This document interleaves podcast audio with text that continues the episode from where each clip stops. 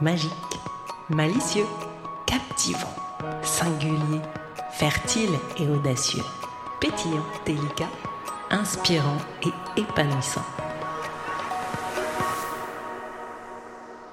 Calendrier Easy Fun But Deep, jour 25.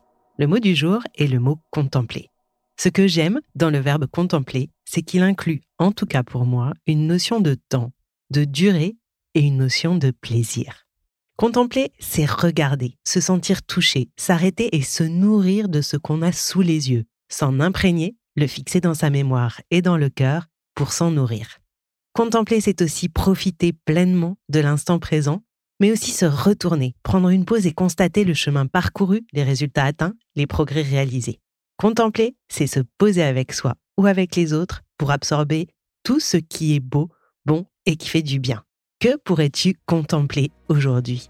C'était le jour 25 du calendrier Easy and Fun But Deep. Le mot que je t'invite à laisser infuser en toi pour en ressortir un petit bonheur est le mot contempler. À toi de jouer